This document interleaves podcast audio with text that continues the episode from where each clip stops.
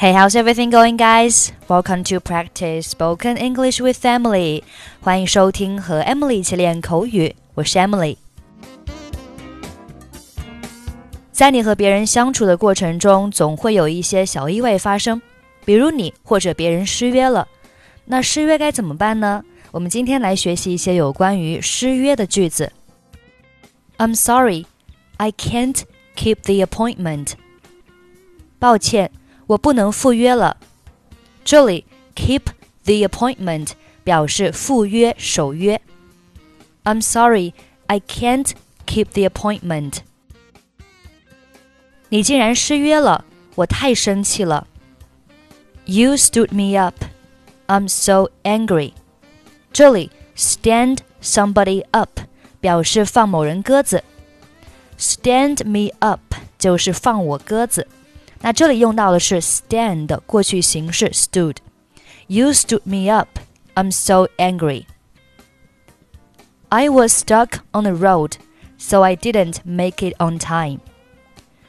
我被困在路上了，所以没能准时赴约。这里 be stuck on 表示被困在什么什么上。Make it 表示及时赶到，on time 表示准时。 I was stuck on the road, so I didn't make it on time.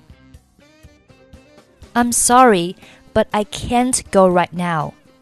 很抱歉，但是我现在不能去了。这里 right now 表示现在，就相当于 now。I'm sorry, but I can't go right now. Why didn't you show up yesterday? 昨天你为什么没有出现？这里 show up 表示路面出现。Why didn't you show up yesterday? Ross，现在已经八点了，你为什么还没有到？Ross, it's eight now. Why aren't you here yet? 对不起，简，我现在还在半路上呢，太堵了，我的车像一个乌龟一样在挪动，I'm sorry, Jane.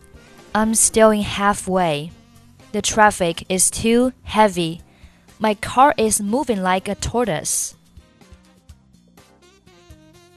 哦，今天是周末，出行的人特别多。该死，我忘记这一点了。Oh, it's weekend.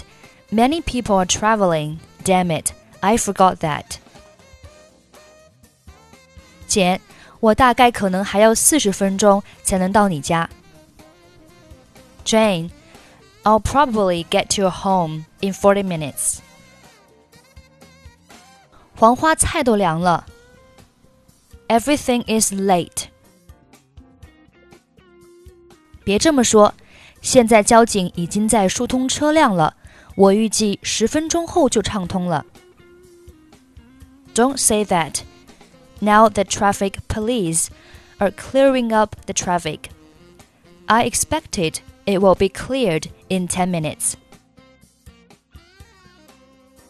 计划赶不上变化，谁知道你又会遇到什么事呢？The plans don't catch up with the changes. Who knows what's going on with you?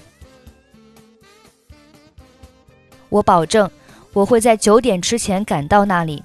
请你代我向你父母道歉。I promise I'll be there by nine o'clock. Please apologize to your parents for me.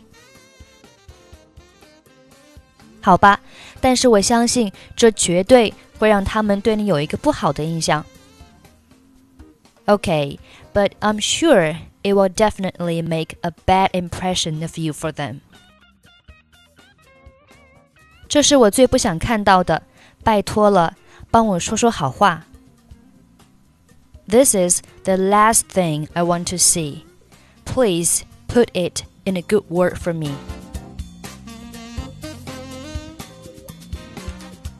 Ross, it's eight now. Why aren't you here yet? I'm sorry, Jane. I'm still in halfway. The traffic is too heavy. My car is moving like a tortoise. Oh, it's weekend Many people are traveling. Damn it, I forgot that. Jane, I'll probably get to your home in 40 minutes. Everything is late. Don't say that. Now the traffic police are clearing up the traffic. I expected it will be cleared in 10 minutes. The plans don't catch up with the changes. Who knows what's going on with you? I promise I'll be there by 9 o'clock. Please apologize to your parents for me. Okay, but I'm sure it will definitely make a bad impression of you for them. This is the last thing I want to see. Please put in a good word for me. Okay, that's pretty much for today. 关注微信公众号“英语主播 Emily”，在公众号里回复“节目”两个字，可以加入本期节目的跟读版本以及语音打分。I'm Emily. I'll see you next time. Bye bye.